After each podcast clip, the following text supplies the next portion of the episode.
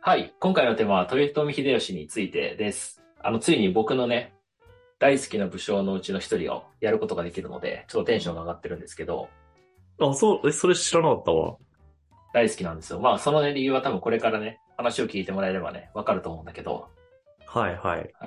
ということでね、まあ、本題入る前に突然なんだけど、うんうん。まあ、皆さんとね、これ聞いていただいてる皆さんと、まあ、会に質問なんだけど、はいはい。おそらく社会人として働いている方が聞いてくださってると思うんだけど、は出世ってしたいあ。おー、難しいこと言うね。もあんま思ったことはないかう。うんうんな。うん。大きい仕事は任されたいとは思うけど、はいはい。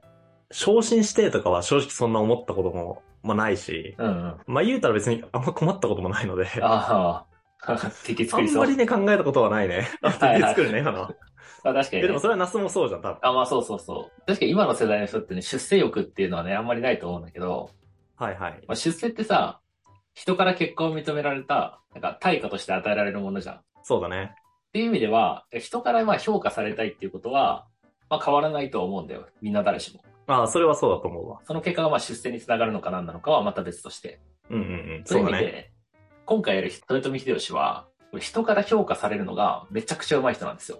はあ、なるほどね。っていう意味で、そこをちょっとね、フォーカスして、プラス豊臣秀吉の人生みたいなところもね、お話をしていきたいんですよ。はいはい。でね、まあ僕が、その豊臣秀吉が、まあ、好きな理由の一つなんだけど、豊臣秀吉って、日本史史上最高の大出世を遂げた人物なんですよ。ああ、でもこのイメージは確かにあるね。おお超出世頭というか、ー、うんうん。あすごいトントン拍子で出世したってイメージは確かにあるわ。あー、いいですね。結構多分豊臣秀吉って、日本史のなんか好きな歴史人物ランキングみたいな。うんうん。でも上位に入ってるんだけど、その理由もやっぱりこの出世をすごくしたからっていうのが理由としては多いんだけど、へえ、そう、あそれ知らなかったね。でも、やっぱね、出世の仕方とかがすごいので、ちょっと多分ね、これ、皆さんも勉強になると思うんで、うんうん。はい、ぜひ聞いてほしいなと思うんですけど、そんなね、まあ、日本史史上最高の大出世って、まあ、どういうことかというと、豊臣秀吉って農民の子として生まれてるんですよ。これ有名だよね。これ夢だよね。うん。当時ってさ、家柄がすごく大事だから、農民として生まれたら、まあ、農民として生きていくと。はいはい。で、武士として、まあ、武士の家で生まれたら、武士として、まあ、生きていく。みたいな形がもう、ある程度はっきり決まっていた時代ですと。そうだね、そのイメージはあるね。なので、農民との子として生まれたら、武士とかになるのって結構難しいんだよ。あ、そうなんだ。武士になる時点で結構難しいんだ。そうそういう家に仕えるとか、養子に行くとか、そういうのが必要。はいはい。なので、豊臣秀吉も農民の子として生まれたので、普通であれば武士として天下統一なんて果たせないんだけど、そうだね。これをやってのけたってところがまずすごいじゃん。うん、ま、これはもう間違いない。意外と知られてないのが、実は政治の最高権力者にもなったんだよ。はで、この役職がね、太政大臣っていう役職なんですけど、あ。はいはい。この役職っていうのは、政治の最高権力者かつ人格も伴ってないと任命されないんだよ。はあ、なるほど。だから実際に空席のポジションとして、まあ、空いてるっていうところも結構あるぐらい、太政大臣っていうのは特別な役職ですと。ああ、じゃあもう、なんて言うんだろう。その基準に満たない人がいるんだったら、もうそもそも取りませんみたいなポジションなんだ。そうそうそうそう。あ、じゃあ確かにそれは結構すごいね。すごい。で、まあ、天下統一を武将としても果たして、かつ政治の最高権力者にもなったっていうので、強さと素晴らしい人格を掛け持った最強プラス最良の武将が豊臣秀吉。というので僕はめちゃくちゃ好き。ああ、なるほどね。はい。いや、ごめん、ちょっとさ、話がちょっと前に戻っちゃうんだけどさ、一う個ん気になったのがあって、うんこの当時って、武将と政治って結構分かれてたんだ。そうだね。まあ、政治ってさ、朝廷のことを指すんだけど、あ、なるほどね。うんだから朝廷が征夷大将軍っていうまあ武将のトップを任命するし、事実上は朝廷の方が上だよね、権力的には。そうだよね。まあ、ただ、そこら辺がなくなってしまったから戦国時代になったっていうのもまああるんですけど、うんうんうん、そうだよね。はい、秀吉がまあここまで出世できた、まあ、理由が僕はなんか3つあるんじゃないかなと思ってて、ちょっとこれをね、ナス見順番解にね。はい、ナス見解、これを話していきたいんですけど、はい。まず1つ目ね、期待を超え続けるということですよ。なんかすごいね、あの、バリューみたいな始まったね。はい、バリューをちょっと今から3つ、あの僕が会社を作るとしたら、この3つのバリューでいきたいと思うんですけど、株式会社トヨタ三秀吉ね。はい。1、期待を超え続ける。はい。 2、即決即行動。はいはい。 3つ、運を味方につけると。おー。はい。この3つをバリューにしたいんですけど、はいはい。あの、どうですか入ります僕の会社どうですかはい。いや、わかんないな。もう、ね、ビジョンがちょっとわかんないからね。天下統一かな、ビジョンは。天下統一だね。ビジョン天下統一で、うんバリューが、まあ、さっきの3つですと。さっきの3つ。うん、すごい戦国武将感が半端ないなという感想以上出てこないわ。まあね、こ言いの、たくはないよね、脳筋すぎて。あ、まあ確かに。まあ、このね、3つが、僕見解だと豊臣秀吉が出世できた要因かなと思ってるんだけど、はい。まあ、そんなね、豊臣秀吉の、まあ、具体的な生涯も話していく前にね、ちょっとざっくり、教科書に載ってるようはいはない情報をちょっと軽くでお話ししていきますね。はいはい。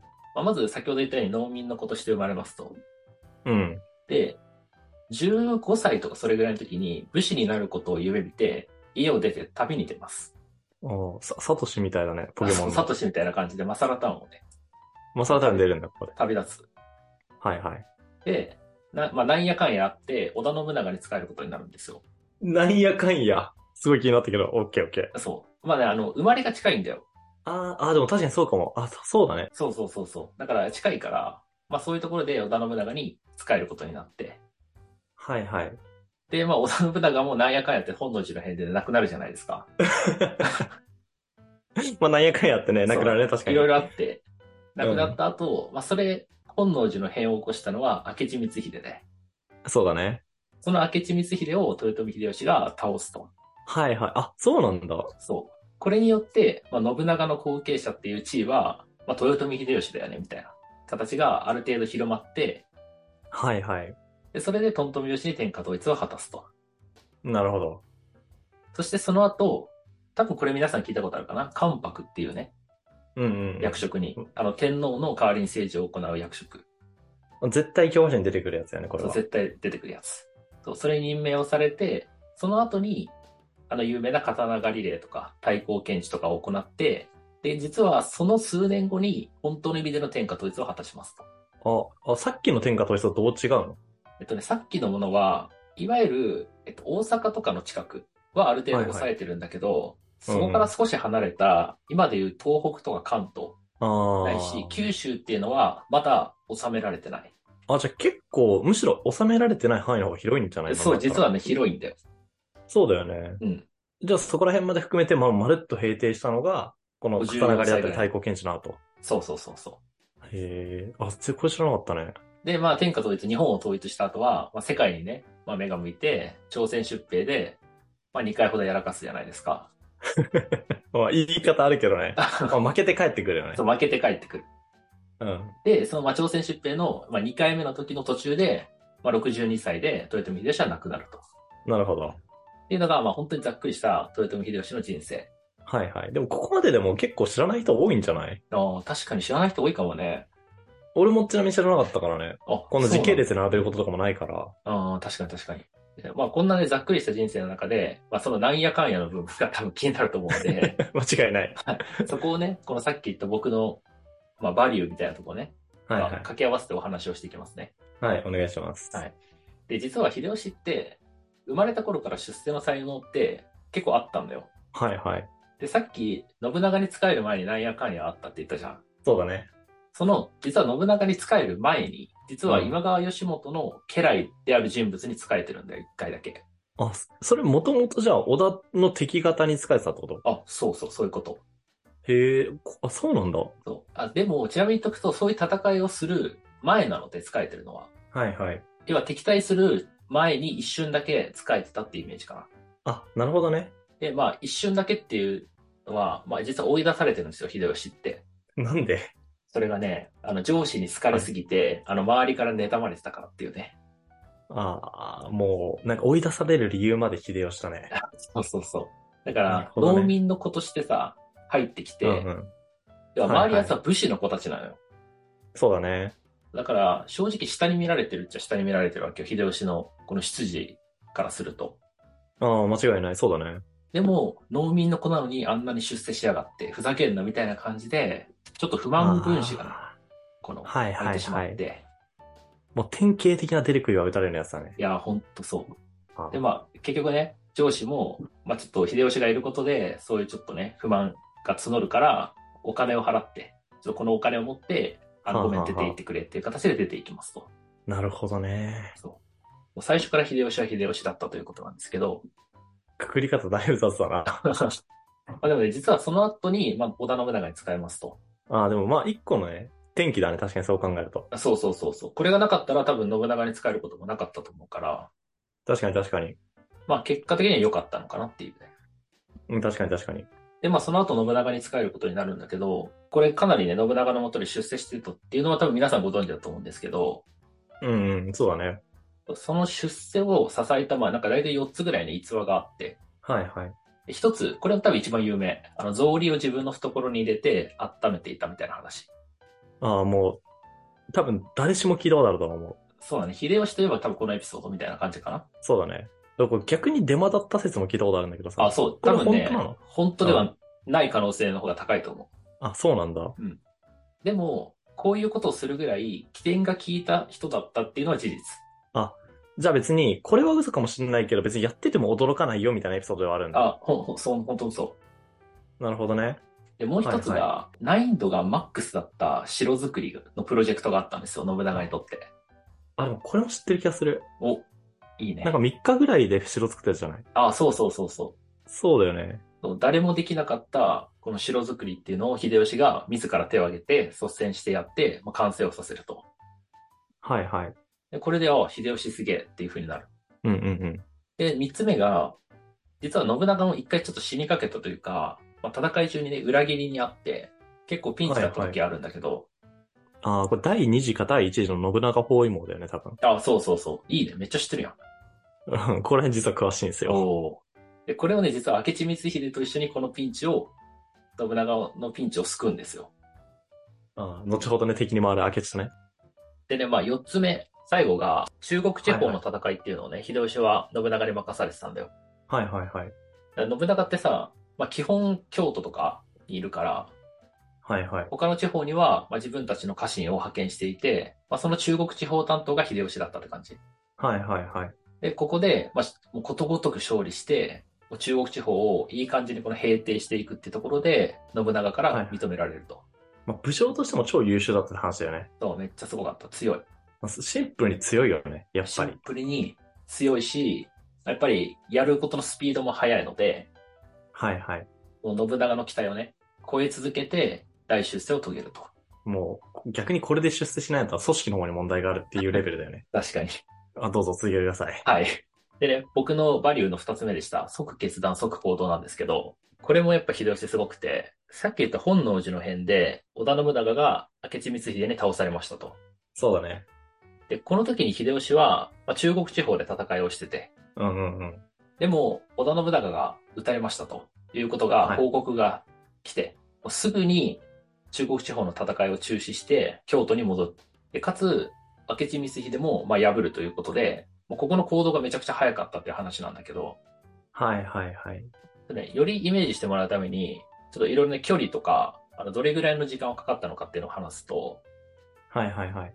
大体秀吉がいたところから、まあ、京都に戻るのに、大体200キロありましたと。ああ、結構あるね。 結構ある。で、これを1週間で移動して、明智光秀との戦いを2時間で終わらすっていうね、形だったんですよ。 すごい、あの、明智光秀との戦いが2時間で終わったことの方に驚いたんだけど、今。 えでも、まあ、言うたら1日30キロなわけじゃん。そまあ、弱30キロ弱だよね。うんってことは、睡眠時間6時間だとしたときに、うんまあ、18時間で30キロだから、1時間あたりまあ2キロちょいなわけでしょ。う。うん。そんなわけはないわ。18なので、え、でも1、一時間あたり1キロちょいなわけでしょ。あ、2, 2キロいかないぐらい。まあ、そうだ。ね。ずっと歩き続ければ。って考えると、まあ、それはありえなくはないのかなって結構思っておりました。うん。でもさ逆にさ、今の道路で、大体1時間で4キロぐらいなんだよ。俺らが歩いて。あ、そうなんだ。うん。あ、ででもそっか、当時って森だらけなのいやか。、そう。今だと舗装されてるから、1時間で4キロ。しかも、何も持たずにだよ。当時、甲冑とそうだねか着てて、確かに。 1日7時間歩けって言われて、それを1週間確か続に確けかる。に。甲冑って30キロぐらいでしょ、確か。 そうそうそあ、それは、普通に肉体労働うそう。だから、めちゃくちゃきついと思うんだけど、だわ。うん。やっぱりその即行動って形で、もうできるだけ早く行けば、明智光秀も兵力を整える暇がないからっていうことで、確かに確かに。ここがやっぱりすごいところ。ちなみに今初めて聞いたみたいなさ、言い方をしたんだけどさ、うん。これ知ってるんよ。おおなんかお前知って中る国ね。大返しでしょ。あ、そうそうそうそこれ中通称通中国大返しっていうやつで有名なんですよ。う。うん、あの、そうこれそう視そう聴者の方々に言ってるんだけど。あ。いや、あえてその単語を言わないで僕が説明したの全て言ってくれたんで、なんかありがとうございます。まあでも有名なエピソードだよね、これは。そうだね。秀吉といえば、まあ、太閤検地刀狩り、中国大返し、みたいなエピソードの一つでもある。うんうん。そうだからこれによって明智光秀を撃ったことによって、信長の後を継ぐのは、まあ、明智光秀を撃った豊臣秀吉だよね、みたいなイメージになって、まあ、その後の天下統一にもやっぱり役立ったっていうお話ですね。はいはい。だからここはやっぱり即決断して即行動したことの強さで、うんでこの後最後に、まあ、運も秀吉に味方するんだよ。うん。なるほど。やっぱ後継者として地位を固めつつありましたと。信長の後継者としてね。この時に、実はまあ朝廷だよね。まあ、天皇の方では、うんうん。先ほど言った関白職っていうところをめぐる争いがまあ起きてたんだよ。でちょうどその関白の人が、まあ、お亡くなりになったか、ちょっと辞任したかでいなくなっていて、はいはいはい。次誰が関白になるかっていうのを、いわゆるそのいい家柄の人たちで争ってたっけ。なるほどね。で、秀吉も、もちろん天下統一をするには、まあ、天皇からのお墨付きが必要で、それが征夷大将軍という職ですと。はいはい。いうことだったので、まあ、朝廷とも仲良くしておく必要があるなぁと秀吉はちょっと思ってて。朝廷も、でも、あんだけ強い秀吉だから、味方に知っておいてさ、悪いことはないから、あ、間違いないね。一目置いている存在ではあって、まあ、この機にね、うんうん秀吉にちょっと相談をしたわけよ。はいはいい。わゆるこの関白職をめぐる争いっていうのをちょっと収めてくれないみたいな形で、はいはいはい。で、まあ、考えましたと。はいまはあ、あれ俺がなればいいんじゃねっていう。い。いや、なんでだよ。えなんでだろいや、その、どっちもダチ敵ョウに倶す楽る部だろ、的そなれ。え、本当になんかどっちも敵になるだろうって思ったんだけど。そういうわけじゃなかったのすごくね、具体的な話になると、えっとその二人よりも、もうちょっと位の高い人とかの養子になって、関白職に就くっていうようなことをするんだよ。あーじゃあ、もうお膳立てしまくったんだ、要は。そうそうそで、もう、ここまでの、要は肩書きを揃えちゃえば、う。うん。もうこの二人が敵になるというか反対できないだろうと。そうそう、反対できなくて、もう受け入れざるを得ないって状態にして、自分が関白になると。なるほどね。で、関白になって、まあ、実際に政治的な権力を持って、まあ、プラス人格も良かったから、まあ、さっき言ったね、太政大臣っていうところに最終的に任命をされると。で、これで、もう武将としても、政治的なものとしても、もうトップクラスの権力を持った秀吉は、まあ、最後、まあ、九州とか、今の東北、あと関東っていうところに、はいは朝廷の名を使って、もう武力を行使できるわけよ。い。なるほどね。まあ、大軍を派遣して、まあ、平定して天下統一を完成させるという、まあ、タイミングというかね、まあ、運を味方につけて、権力を最終的に確固たるものにして天下統一をしたという。まあ、これがね、秀吉の大出世物語なんですけど、はいはい。なんか秀吉って言うとね、やっぱ天下統一をして、その刀狩りとかね、対抗検知を行ったみたいなイメージがすごく強いと思うんだよ。そうだね。強いね。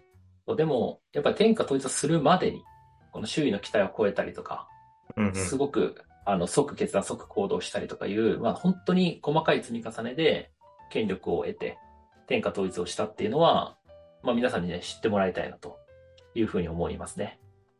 確かに。でもあれだね。もう本当に、まあ、結構たまに言うことだけどさ、歴史の面白さって結果じゃなくてプロセスにこそあるっていう風に結構思ってるんだけどさ、うんうん。まあ、その典型だなっていう風に結構思って。おだって刀狩りとか対抗検知って要はやった結果だし、天が統一した結果だったりもすると思うんだけど、そうだね。もうここまでナスが話してくれたことでさ、だいぶボリューム使ったのってさ、天下統一するまでの話じゃん。いや、そうそうそう。でもそれってけ結果ではなくてプロセスだからさ、教科書とかには載らないけど、乗らないね。でもナスとしてはそこがすごい面白いって思ったわけいじゃん。や、もうそれが醍醐味だよね。いや、間違いない。で、かつ、やっぱ学びも多いんだよね。そういう風に勉強すると。っていうことはね、ちょっと改めて思いましたねい。やー、いいですね。はい。ありがとうございました。はい。まあね、あの、秀吉に関するね、紹介しきれなかったエピソードっていうのは、本当にたくさんあって、まあ、はいもちろん天下統一した後もすごいので、そこのエピソードは、今回はね、あんまりお話ししてないので、まあ、そことか気になるあ、人そはれ気にね、なる。そう、気ぜにひ、ちょなる、気になる。っと概要欄とかにね、僕のおすすめの本とか貼っておくんでね、読んでみてください。はい。よろしくお願いします。はい、お願いします。ということで本日も聞いていただきありがとうございます。面白いと思っていただけたらぜひ YouTube のチャンネル登録や Podcast のフォローお願いします。それではまた次回お会いしましょう。